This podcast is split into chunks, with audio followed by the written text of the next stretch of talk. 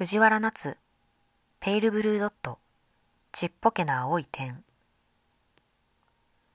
藤原さんは天文学者であるカール・セーガンが読んだペイルブルードットという詩をテーマにアニメーションを制作しました。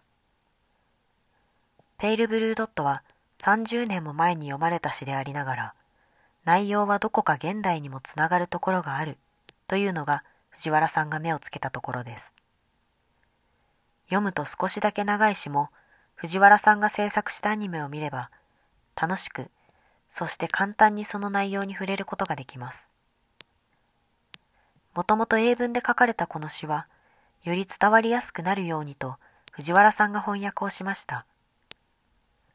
伝えたいメッセージは青で統一された絵柄の不思議な登場人物たちが可愛らしくわかりやすく届けてくれます。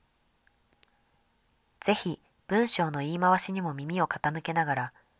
本作品をお楽しみください。